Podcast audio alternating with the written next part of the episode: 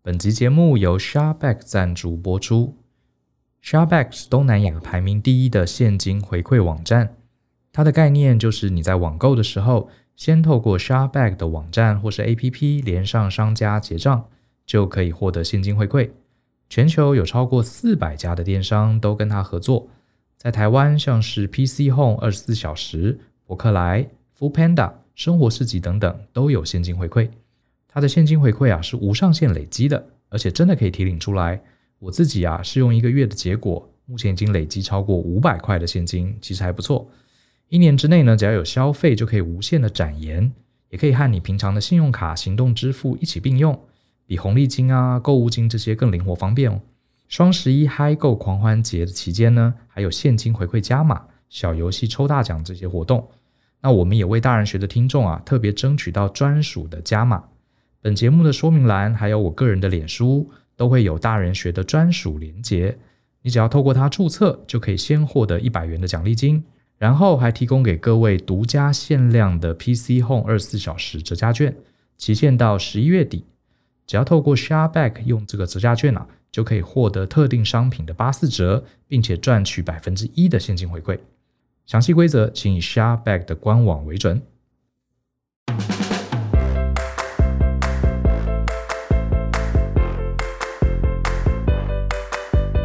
欢迎收听大人的 Small Talk，这是大人学的线上广播节目。我是 Brian 姚诗豪，不知道大家最近过得好不好呢？呃，今天呢，想跟大家聊一聊跟钱有关的话题。会想到钱这件事情啊，是因为这个前阵子啊，网络上很流行一个一篇文章，他在谈月薪三万跟二十五万的差异，哈，这个引发很多人的这个回响，哈。那刚好最近我在看 YouTube。然后有一个很年轻的 YouTuber，他在介绍跑车，然后呢，他就讲了一段话，我觉得蛮有意思的哈。他在介绍一款这个 Porsche 哈，保时捷718 Cayman 的这个入门的跑车，这跑车呢大概要两两百多万起跳。然后呢，他就说，他就推荐大家买这台跑车。他说啊，你看哈，他说你参加同学会啊啊，或是去把妹啊，你开这台两百多万的跑车。跟人家开那个六百多万起跳的保时捷经典哈九幺幺，在大家眼中啊，看起来认不出来嘛，都是保时捷。可是你看，我只花两百万哈，就拿到跟这个开保时捷高级跑车的一样的等级。他说这个 CP 值实在太高了。我这个一边吃饭一边看到这单 YouTube 啊，我就觉得很爆笑哈，感觉他讲的好像也有道理哈。如果我们的目标，就是要引发大家的注意哈，让这个女生很羡慕哈，哇，开保时捷，那这个确实哈，我只花两百多万就可以达到六百多万的价值啊，感觉确实很好，所以也不禁让我想啊，到底我们到底该怎么花钱？那从小到大，这个父母师长啊都劝我们说啊，这个钱啊要好好省下来，好，或者真的要花钱的话，要花在刀口上。那这个传说中的刀口到底是哪里啊？买一台两百万的保时捷算是刀口吗？还是真的应该把钱存起来，作为未来的这个对抗风险之用？今天呢，我就来谈谈我个人的观点。好，我先说啊，讲到钱呢，跟讲到这个政治啊、宗教哈、男女平权其实是一样啊，它是非常主观的一个议题。那跟每个人的成长环境、价值观都有影响。那我们讲嘛，你这个三观是很重要，所以今天各位就当做一个分享啊，这个纯粹是我个人。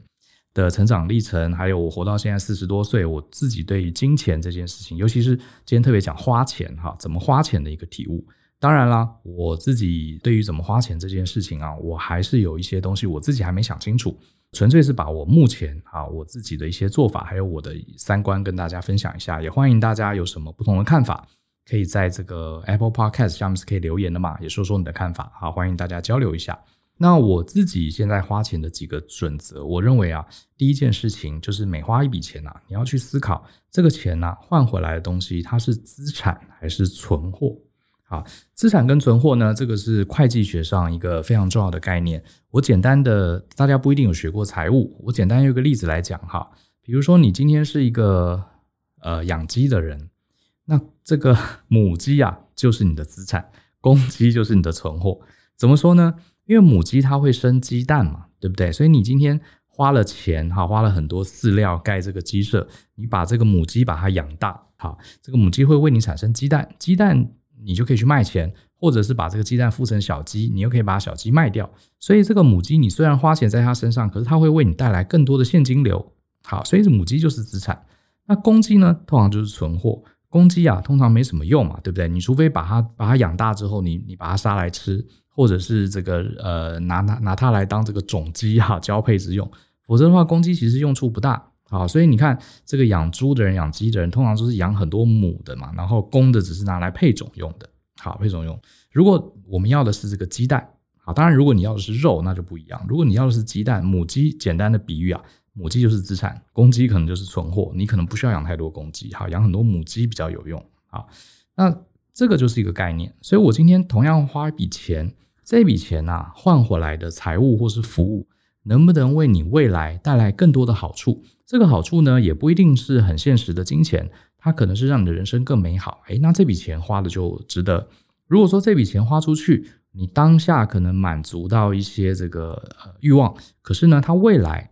不但没有办法为你带来更多的现金流，或是为你带来更多的这个好处，它反而你还要花更多时间去照顾它。好，那这个东西就是存货，就不是一个好东西。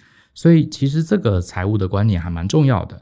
所以如果你每天在花钱的时候，你都能呃，尤其是一些比较大笔的钱，好，你在犹豫的时候，我自己啊通常会去思考，我花这笔钱，它是一个有效的可以产生现金流的资产。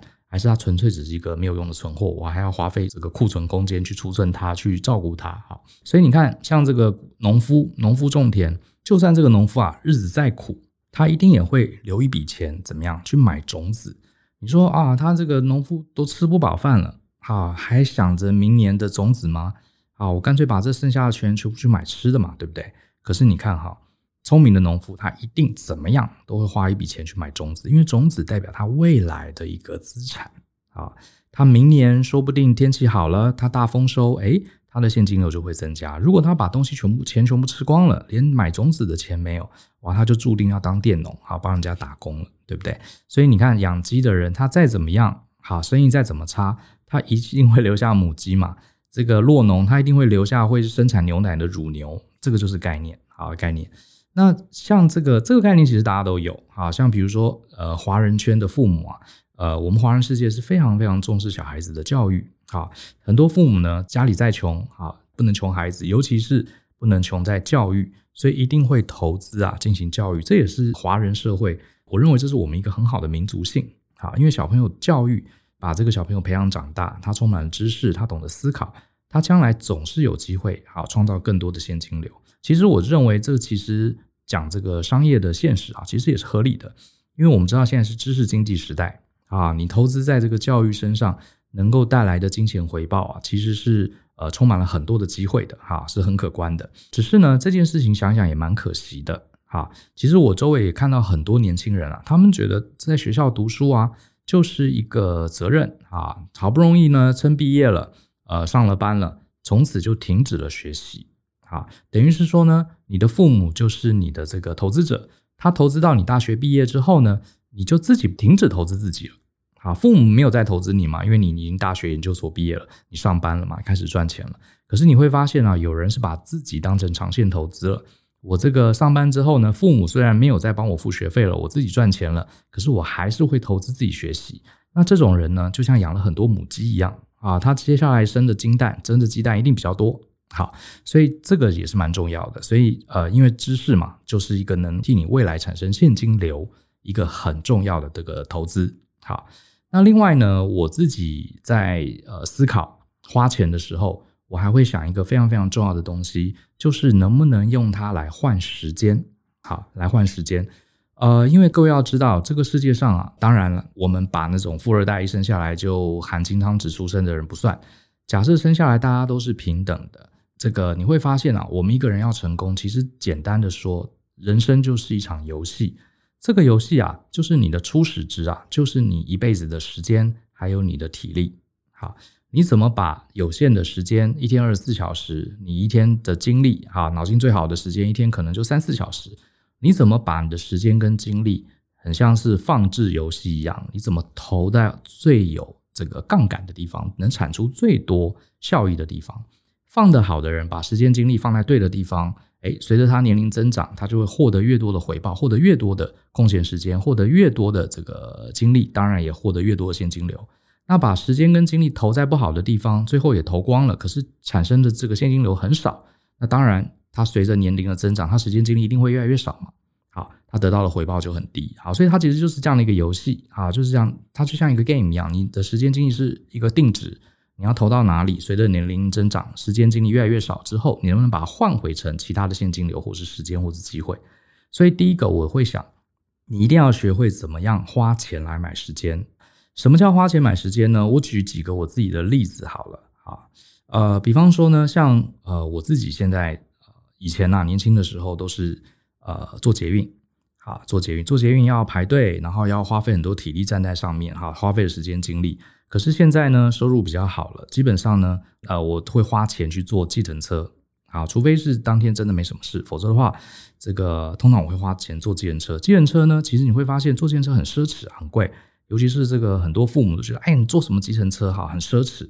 就只要听到坐计程车就觉得很奢侈。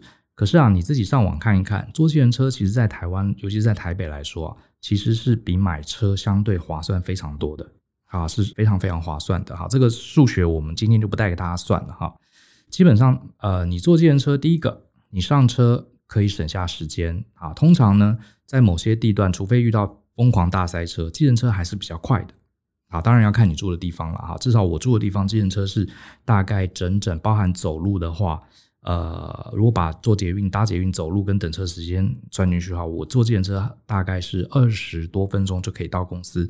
可是我试过坐捷运，大概从头到尾 door to door 要四十分钟，所以我等于每天单程就省二十分钟，一天就省了四十分钟。哇，四十分钟，我几乎快要可以写半篇文章了，对不对？我可以录一集 podcast 的。对，所以这对我来说，花个两三百块，啊，坐一段计程车，会比买车，会比搭捷运为我买到更多的时间，啊，为我买到更多时间。第二个呢，就是如果你要买房子或租房子啊，强烈建议你要离上班的地点越近越好，越近越好。这个看过一个研究啊，人的幸福感会跟你通勤的时间有关。如果你每天，呃，最好的幸福感是说你每天通勤单程低于三十分钟以下。如果你超过这个时间呢、啊，呃，其实你会开始实现。你想想看，你每天都花一个多小时在通勤上，单程就一小时，双程就是两小时。你累积三年五年下来，这是很可观的时间。你会坐在车上，那个对你时间还有尤其是你的体力的耗消耗啊，是潜移默化的哦。你不要看你年轻啊，这个无所谓，到公司还是有精神。可是你一下乘以三年，乘以五年，乘以十年，那是非常可观。你可以算算，总共你人生花多少钱在搭车子上。更何况你坐捷运或是骑摩托车啊，你可能还没有办法呃听音乐，没办法看书，没办法休息，没办法睡觉。这其实呃一来一往其实差很多的啊。所以如果有机会的话，尽量住在离公司近一点的地方。甚至呢，像我有一个朋友，他是一个呃个人工作者，我觉得他很聪明，因为他买了一个房子，可是离台北比较远哦，不是离台北比较远，他买了一个小的房子。好，他就想说，他本来想买大房子。好，因为大房子他在里面工作啊，好写文章啊，呃，录音啊，会比较方便。一直很想买大房子，可是他后来想一想，要买一间离市区比较近的大房子啊，要花非常非常多钱，要存很多年，而且会降低他的现金流。他后来发现，诶，我在市区里面租一个小型工作室，好，一个月几千块，顶多一万块，租个小工作室。那这个工作室里面有大的书桌，有网络，有电话，诶，我就不用买花那么多钱啊。这个为了要买大房子，买到很远，或者是花很多钱，啊，也省了时间。然后呢，所以你说哈，你已经有办公室，你已经有家了，你还去租一个小小型 office 干嘛呢？这是很浪费啊。诶，可是我觉得他的想法我是赞成的，因为他省下了时间，啊，也省下了这个长远要买大房子、换大房子的一个现金流。所以这个其实呃，这就是花钱买时间。所以。呃，另外再讲讲投资好了。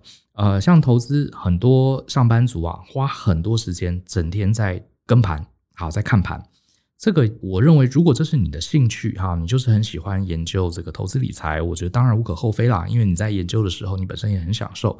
可是如果你整天没有好好上班，你期待从股市能够带给你非常非常高金额的回报，我认为这个你可能要重新检讨一下。好。因为你在上班的时间呢，你没有很认真上班，没有很认真思考你自己的本业，你花很多时间在投资股票。那投资股票本身呢、啊，这个我认为它是很不容易的一门技巧哈。之前有很多文章都都告诉我们啊，连这个华尔街一流的基金经理人，他投资股票的这个胜率啊，还不如猴子直接乱射飞镖。好，股票是非常复，尤其是投资个股，好，这里面是非常非常复杂的。好，我年轻的时候呢，也因为呃有一阵子很热衷股票，赔了好几十万哈。然后呢，后来才发现我买的股票当时都是好消息，结果等我买完之后，甚至有一档下市了。所以其实股市啊，尤其是在一些比较不健全的这个市场里面，其实是很多是人为操纵的。好。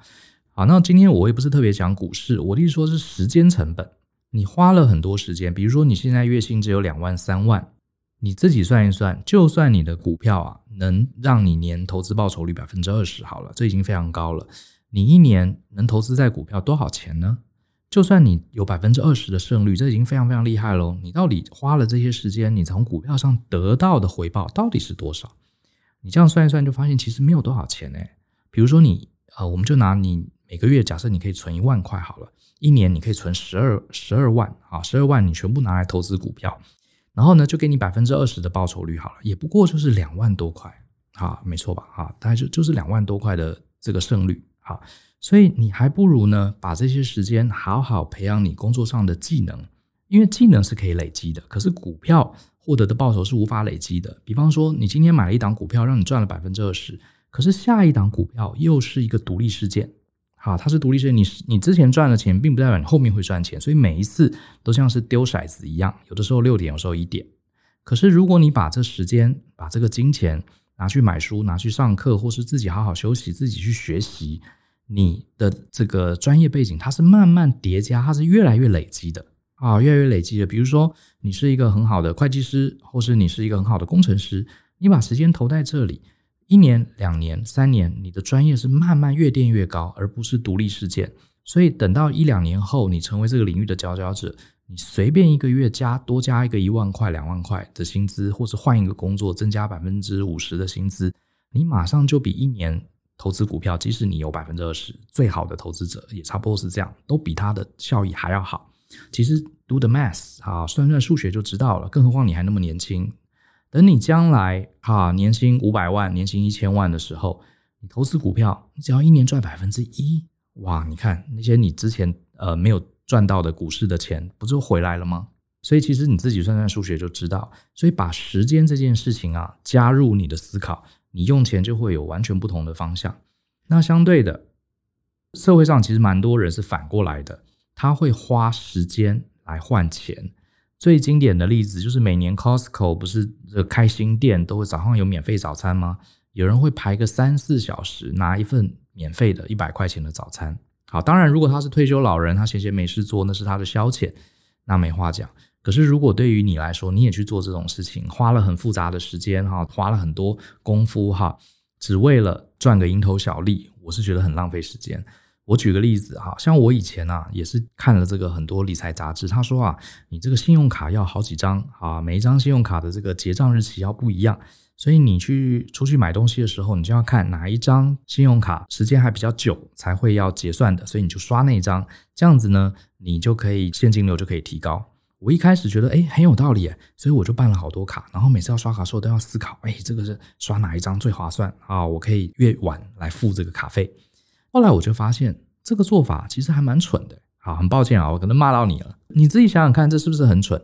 因为你想想看，你第一个你要 maintain 那么多张卡，而且呢，这些卡你每次呢还要去对账，对账的时候就很麻烦，因为你有那么多张卡片要看，哎，这餐饭哈是刷哪一张哈，买了这个电脑是哪一张，很麻烦。而且你缴账单也要花时间，就算你是用网络转账，也是要花时间，对不对？你还要确认你户头里有没有钱。所以你看，你每一个月为了缴这么多张的信用卡，你要花多少时间？我是认为啊，花两分钟我都嫌多。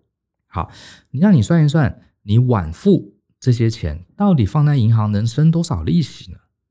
对不对？这对我来说是完全不划算的。其实你用数学算一算就知道，我宁愿把这些时间省起来。所以后来啊，我皮夹子里只有一张信用卡，我把所有的卡都剪了，我就一张。好，其实我是两张信用卡，可是有另外一张我是从几乎从来不用的，只是怕卡坏掉了。可以当 UB 的卡，我就是一张信用卡。那虽然这个看起来很逊，对不对？突然人家啪拉开一堆卡，好像很屌。我后来发现，其实我节省大大的时间啊！我就一张信用卡，不管就做什么，不管什么时候结账，我就刷这一张。账目统一管理，我从来不用担心，而且我自动转账非常清楚啊，所以我觉得省了很多时间啊，我不用再花时间去对账，这个就是用钱买时间啊，这个其实大家数学可以算一算啊，因为时间为什么时间那么重要？因为它是天王老子都无法让它增加，你是马克·祖克伯，你是贾呃贾伯斯已经走了，他已经没时间了，嗯、呃，你是比尔·盖茨哈，都一样，最珍贵就是时间，大家时间都是一样的啊，所以你一定要护住，尽全力护住时间，只要在你。这个财力可及的状况下，用钱买时间是绝对划算的。那再来呢，我也会思考一点，就是能不能用钱买到体力？其实时间跟体力啊是很接近的东西。各位可能如果你还很年轻，你二十几岁啊，你不会觉得体力这件事情的重要。你慢慢啊到三十五岁、四十岁之后，你就会发现，你每天啊脑筋真正很有精神，然后很有力气，然后充满活力的这个时间啊，其实是非常非常短暂的。就算你一天看起来有八个小时，哈，可以工作，可以做你想做的事情，可是这八小时啊，通常有两个小时到三个小时，你是全神贯注、精力旺盛、能达到心流状态的时间，就已经很了不起了。啊，有些时候一天还不到一小时，所以你就算有很多的空闲时间，可是这些空闲时间如果都是处在疲累啊，或是懒懒散散的状况下，这个时间也是没有用的。好，就算你有时间，你也瘫在那边划手机，你做不了什么事情。所以呢，如果你能花一些钱用来买到你的体力，节省你的体力，或者是说，我们把钱花在买到一些健康，啊，不要身体出状况，让你身体精力很旺盛，睡眠很充足，哇，这个钱绝对值得。因为一样体力，你这辈子就只有那么多的点数，钱是有机会用很多方法在赚的。哈，我们有，我们以后有机会像老高讲的，再做一期视频，跟大家讲怎么赚钱。哈，这个我也有一些想法。我们今天先讲怎么花钱。你能把钱省下来用来买体力啊，这个绝对是划算，非常值得的。好，用一个钱基本上可能是无限的东西来换一个有限的体力，这个是值得。好，举个例子，你是可以从这几件事情做起。哈，第一个，吃到肚子里的东西不要开玩笑，不要去省。好，我不是叫你去吃大餐，可是你至少要吃比较健康、安全的食物。英文有句话叫 “You are what you eat”。你就是你吃的东西，什么意思呢？你吃了什么，你就会变成什么样子。你吃了好的食物，你的健康就会好；你吃了乱七八糟的食物，你的身体迟早会出状况。我举个例子啊，像我朋友，因为我自己也是外食族啊，因为自己开火，呃，这个确实哈困难比较多。可是呢，外食基本上，呃，你要思考的一点是，你绝对不要去省钱吃那个很很糟糕的食物。我举个例子好了。呃，像是我的朋友是开餐厅的，他告诉我，一般来说开餐厅，呃，一个概算法，食材大概好会占到这个整个餐费的三分之一的成本。如果比这个还高，通常这个餐厅老板是赚不到钱的。所以通常餐厅老板会把食材，好，原始食材的成本控制在它售价的三分之一。好，那你就算算看，你今天呢去吃一个六十块的自助餐。六十块自助餐，哇，上面有菜有鱼有肉，看起来很不错。你想想看，它可能只有二十块钱的食材。各位，你去菜市场看一看，二十块到底能买到什么东西？其实买不到什么东西。那它为什么还有这么多的呃菜可以让你选呢？几个地方，第一个，它可能是用的是不是很好的这个食材。好，但这些食材是哪来？这个我不清楚。总之，你想想看，这是很便宜啊。当然，它可以透过大量生产，啊，大量生产来压低价格。可是呢，这个就是给你一个计算方式。另外一个就是油，它的油、它的调味料可能一定不会用太好的，否则的话它真的很难赚钱啊。好，所以呃，当然不是鼓励大家要吃要吃很贵很高级的。可是呢，特别便宜的东西确实你要谨慎。啊，特别便宜的东西你要谨慎。像这个像一个便当，如果它只有什么四十块、五十块、啊六十块。呃，我觉得你可能是要衡量一下它是怎么怎么做到那么便宜的，因为这些东西吃到你肚子里，最后都是由你的身体在承担啊它的结果。那另外呢，有些东西我会买比较好的，比方说是跟身体跟我们日常呃会直接接触的东西，比方说电脑。像电脑的话，我不一定会买当时最先进的，然后效能最高的机种，因为我自己比较都是文字工作，所以并不需要很强的 CPU 等等。可是呢，我会花钱买好的荧幕、键盘跟滑鼠这三样东西，呃，我会花不少钱去买，而且我会买非常好的，因为这三个东西基本上不太容易坏。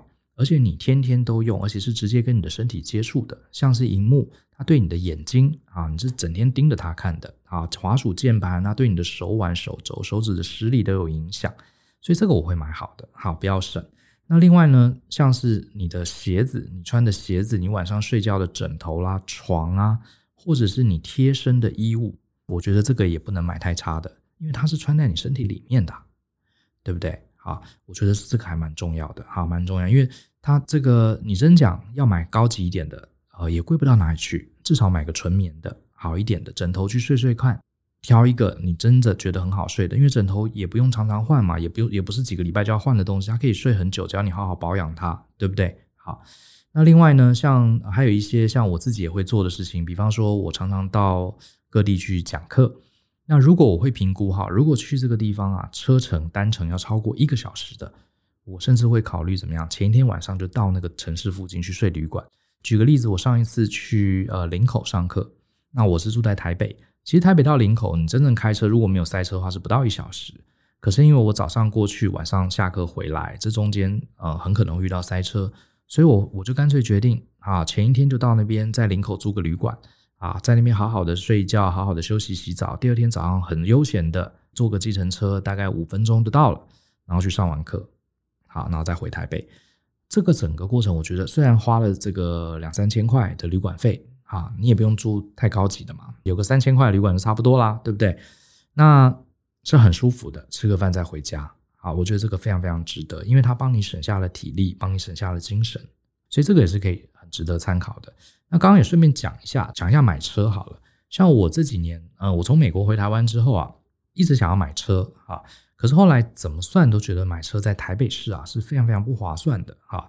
几个问题哈，还不是买不起哈，而是说，第一个，我们先不考虑钱的问题。第一个，车子啊，除非你是有钱到那种有用人专门帮你保养车子，或是你这个有钱到这个原厂，你可以请原厂的这个尊爵 VIP 服务。每次有车子要保养，请车厂的人来帮你开回去的。如果你能做到这样，那当然没话讲，啊，或是你家里有司机，好，否则的话，车子要养它，其实你这个就很像公鸡啊。你买了一个车，你可能一年也就开那几次，好，油钱啊，这个燃料费啊，税金不讲，你还要去照顾它，还要找地方停车，这就是个麻烦。然后你哎，哪一天怎么被人家刮花了哈，撞到了一下，你还要很担心，帮他补漆，然后定时还要去保养。然后这个还要去整理车子，当然，如果你很喜欢车子，这是你的乐趣哈，那没话说，你可以做这样的事，因为你从中得到一些享受。可如果你纯粹是把它当代步工具的话，除非你是住在比较偏乡，没有大众运输，也不容易叫到计程车，否则的话，以台北市这样状况来说，买车真的非常非常不划算，啊，非常不划算。而且你白天上班，你自己开车。当然比不上有司机，也就是计程车司机载了你到目的地，对不对？有人载着你，你不用看路，你在车上可以睡一下觉，或是听一集这个 podcast 啊，大人的 small talk 也不错啊，可以学到一点东西。更别提你养车的成本，其实往往是比坐自行车还要高的，折旧的成本等等啊等等。所以花钱买体力，这也是应用在买车上的一个概念。那另外呢，我觉得有些钱啊，用来买机会也是不错的。好，机会看起来虚无缥缈。可是呢，我觉得机会有两种哈，一个就是认识人，好，认识人，或者是被人家认识。我觉得这两种都是一个 chance，因为我们活在商业的领域里面，这人世间呐，所有的成功啦、失败啦，老实说啊，都会跟别人啊、他人有关。所以，我们怎么样透过一些在这个人跟人之间的接触啊，创造一些好的机会，其实都带来了很多很多契机。啊，比方说像我过去找工作啦、创业啦。都是因为身边遇到了一些很棒的人，很正向的人，我们一起合作或是一起这个努力啊，创造了一些契机。靠我自己一个人是绝对没办法的啊。所以呢，这些年呢、啊，因为年纪也大了，以前我很喜欢，呃，也喜欢去跑趴啦，参加朋友的聚会。可这几年呢、呃，对这个也厌倦了啊，下班只想回到家里。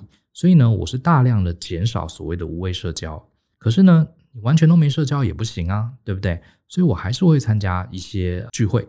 那我现在把聚会除了跟家人聚会以外，我非常 focus 在上课这件事情。好，像今年呢，其实我报了很多课程啊，台湾的也有，美国的也有哈。我会去上课，甚至有些时候我会呃出国旅游的时候，就特别去上课，上一些我觉得很棒的老师的课程。那线上课程我也会买一些，线上课程比较社交性比较少了哈。我很喜欢去上课，其实是除了学东西之外，是有一个社交考量。为什么呢？因为第一个啊，会花钱，尤其是比较贵、比较好的，一般公认比较好的课，这蛮贵的课，你进去啊，物以类聚，你会发现里面都是对自己很有企图心的一群人。你想想看，大家上班都很累，对不对？礼拜六、礼拜天难得可以休息，谁还要跑去学习啊？上课很累的，一整天，对不对？而且还要花钱呢，而且我在里面有些时候啊，会碰到一些年轻人，他的薪水啊，可能只有三万不到，三四万哦，他居然也利用假日很认真的来上课。这种人啊，我特别想要认识，为什么？因为他是把自己当成一个这个公司在投资的，好，这种有投资心态的人，那你在里面就会认识到很多很多积极的人，想学习的人。这些人啊，他不是只有在上课呈现，他在事业上，他在人际关系上，只会都都是会展现这些企图心。那我就特别喜欢这种有企图心的人。你觉得跟这种人在一起啊，很有意思。不管有没有商业的机会，好，光是聊聊天，你就会发现他们很积极的想要认识这个世界，很积极的想要让自己过得更好。好，这就是一个我想要从事这个社交的原因。透过上课，那另外呢，呃，以前啊，常常也有单位找我演讲，可是这些年我其实也不太演讲了哈，我不太演讲。可是呢，我后来其实也跟大家分享一下，如果你有机会啊演讲的话，你不妨可以试试看啊，不妨试试看。怎么说呢？很多人都说啊，这个要努力去参加各种社交活动。我其实是觉得社交活动其实你要看，像我其实不太参加一些什么创业的聚会啦，或是之前好多人邀请我，像是什么福伦社、狮子会这种商会啊，都常常邀请我哈。那有些时候因为这个呃盛情难却，或是一些人情的压力，你还是得去嘛，对不对？我也是会去，可是我去啊，我都会争取怎么样？我去这种商会，我要上台演讲。我要上台演讲，我不要只是去在下面听，为什么呢？比如说今天某一个商会找我去啊参加啊，我都会说，那不然这样，你们今天商会主题是什么？不然我来帮你们做一场演讲，我分享我这个业界。诶，其实大部分人听的是很高兴的，他求之不得啊。我会说，你不用给我钟点费，没关系。可是我上台讲一场，你会觉得很奇怪，人家找你去参加，你为什么要上台讲呢？原因很简单，因为我去参加那种场子，假设他有一两百人。我就算再努力，我一个一个去认识，顶多都是什么点头之交，换个名片啊。这个活动结束之后，大家也忘了是谁了。可是如果你可以争取上台的机会，你只要站在台上，你不用认识大家，全场三百个人全部都认得你，这样子你无形之中就增加了怎么样三百个人际关系的一个契机嘛。那会有人来给你换名片，或者是你直接公开你的 Line，总之直接公开你的脸书，请大家追踪。啊，这不是很好吗？同样是三小时，我让三百个人认识我，跟同样花三小时，我可能很累，要一个个去认识，认识十个人了不起，哪一个杠杆比较高？我认为直接上台杠杆比较高。当然你说，啊，演讲还要准备，是，可是我觉得它带来的效果绝对是值得的，好，绝对是值得的。那另外呢，讲到这个花钱投资机会，除了是人际关系的机会之外，其实我这几年也蛮重视这个呃外形啊。你说这个重视外形很肤浅，哈哈。呃，我倒不这样看，因为人这种动物啊，还是非常的这个以貌取人的。我们在心理学上有讲过哈，有一个有四种所谓的喜好原理。人看到好感度啊，就是为什么我们看到有些人会有一种好感度，为什么有些人看到就没感觉？哈，这个好感度到底哪里来的？呃，心理学有一个叫喜好原理，其中有一项就是你的外貌，好，外貌，还有你们过去的熟悉、相似性啊等等的哈。其中第一个就是外貌。这个叫月晕效应。我们通常觉得一个长得好看、看起来端正、看起来顺眼的人，他应该是个好人，他其他地方应该也不错。好，这个当然不一定是对的啦。啊，可是人天生，我们不可否认，人就是有这样的习性。好，那我们既然了解人性是这样，我们在这些公开场合出现的时候，其实我是很重视我自己的穿着的。比方说呢，我一定会穿西装、打领带啊，这个搭配适当的手表、皮带跟皮鞋。当然，我不一定会刻意太正式，比方有些场合我会穿的比较随性，可是多半都还是穿的比较整齐的，因为大家看到，大家不认得你，好，看到你这个整齐的样子，至少不会觉得你是一个奇怪的人，不是觉得你是一个讨厌的人，这其实是呃长久以来是有帮助的，重视自己的形象，所以投资一两套战服，投资一两套呃这个让自己形象可以比较花一点钱，好好去剪个头发，settle 一下，我觉得是值得的。好，男生也是一样。那讲到这边。大概讲了几点哈，拉一拉杂讲了一堆。那我不敢说我讲的都是对，只是这几年我累积下来花钱的方法。第一个，这笔钱到底是造成一个存货，还是它可以让我产生现金流的资产？这是我第一个会思考的。还有呢，我绝对要提醒自己，一定要用钱来买时间，而不要反过来花了一大堆时间来赚，用时间来这个赚一点小钱啊。还有呢，如果能花钱买到精力、买到体力、买到健康，哎，这个通常是值得的，可以试试看。还有花钱去买机会啊，主要是跟人交流的机会，而且要杠杆啊，这个是很重要的。那另外我也想提一下，当然我这样讲好像有点说我们都不应该花钱在享受人生啊，买一些奢侈品。呃，我觉得倒也不至于。我觉得你买这个东西，如果你自己衡量一下，觉得你花了这笔钱会让你感到开心，而且这个开心是带来一些长远效果的，那我觉得当然就可以啊。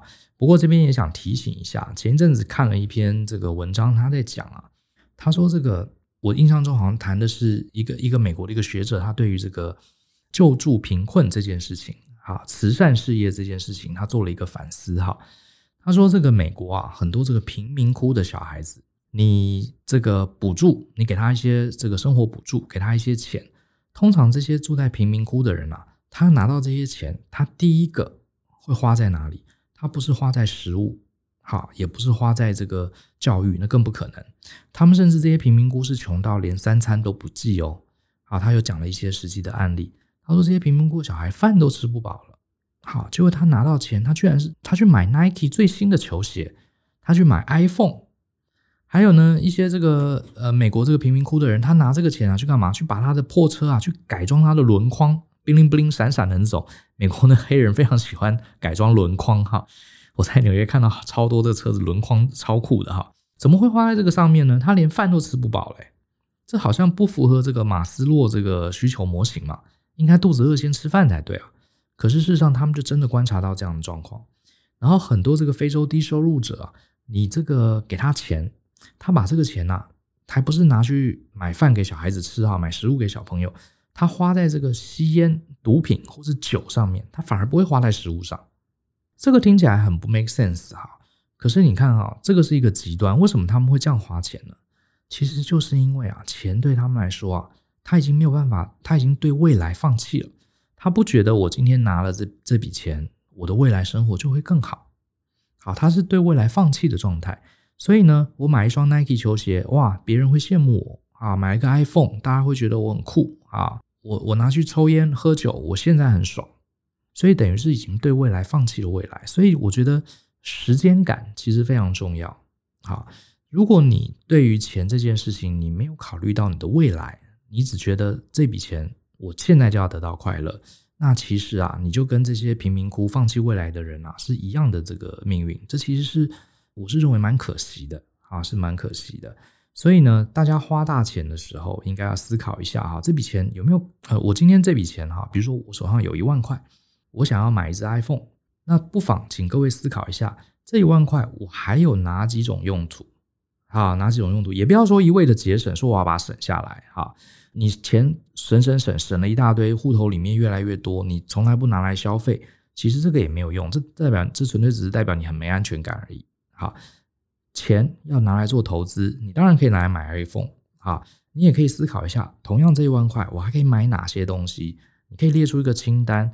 哪一样东西可以对我的未来啊带来更多的回报？像我自己，就是我一个朋友，他跟我说，他家里小朋友吵着跟他说要买手机，好，吵了好久好久，后来想说啊，他小朋友成绩也不错啊，也蛮乖的哈，就愿意答应了哈，给小朋友买手机。可是呢，这个我这个朋友他很特别，他不是买一只手机给他小朋友，他是直接拿了一万块给他的儿子说来。那这一万块的额度就给你，你去买你想买的手机。结果小朋友一看到，哇，一万块这么多钱，他从来没有拿过那么多钱。最后呢，他就谢谢妈妈，然后他就把它收起来。结果一个礼拜、两个礼拜、三个礼拜都没有手机。最后就问他说：“你呢？你怎么手机呢？”后来小朋友说：“这个念国中的小朋友说，哦，我决定把它存起来。” 也就是说，这个小朋友也还蛮懂事的。他真正拿到这个钱之后，他反而开始认真思考，这笔钱我要用在哪里才是最值得的。所以有些时候，大家也不妨用这样的角度去思考。好，那前一阵子有一部韩国的片子很红啊，叫做这个《寄生上流》。啊，这部片子里面有一个有一段对白，就是那个穷人家的那个男孩子，他在他的这个女朋友，就是他的家教学生，在二楼，他看着他家楼下啊，这个有钱人家在这个临时决定要办一个 party，然后马上一个下午就买好了所有的东西，这些有钱人就来家里，非常悠闲的在这个草皮上办了一个 party。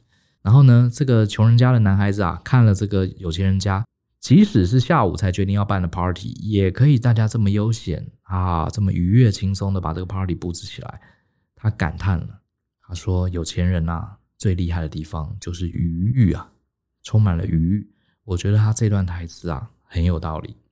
很多时候啊，你说人到底一辈子要花多少钱才够？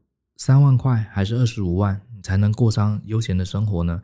其实我觉得关键啊就是这个余裕。好，如果我们花每一笔钱，不管是买东西或是存起来，你都能让自己得到一个气定神闲、有一种余裕的感觉。久而久之啊，也许重点不是在你户头里有多少钱。啊，而是在于你真正掌控你的人生，好，掌控你的人生。那当然在，呃年轻的阶段，好，我觉得必要的储蓄，好，必要的省钱也是必要的，好。可是你要考虑时间成本，花了很大量的时间跟精力，只为了赚了几块钱，这是不值得的。可是，如果你可以简单的透过一些小方法，花个几秒钟，哈，比如说像我们今天推荐大家的这个 Shopback，基本上就按一个钮，啊，连到网站，哎，就可以得到现金回馈。像这种，你就可以省钱，花了很大时间去排队，啊，只为了买一个便宜个几十块、几百块的东西，这个也许就不是那么值得。啊，这提供给各位参考。好，那今天的节目就聊到这边，啊，希望大家。在用钱这件事情啊，不妨也跟着我们的节目一起思考一下。你不一定要完全赞同我的看法，可是你一定要建立你自己的想法，好不好？这就是我们一向一向跟大家讲的：相信思考，勇于改变。好好的用你的脑筋去思考你自己的三观，然后呢，想清楚了，想通了，就勇敢的做出改变。那我们今天这期节目就到这边，好，希望大家都能有所收获。下次见喽，拜拜。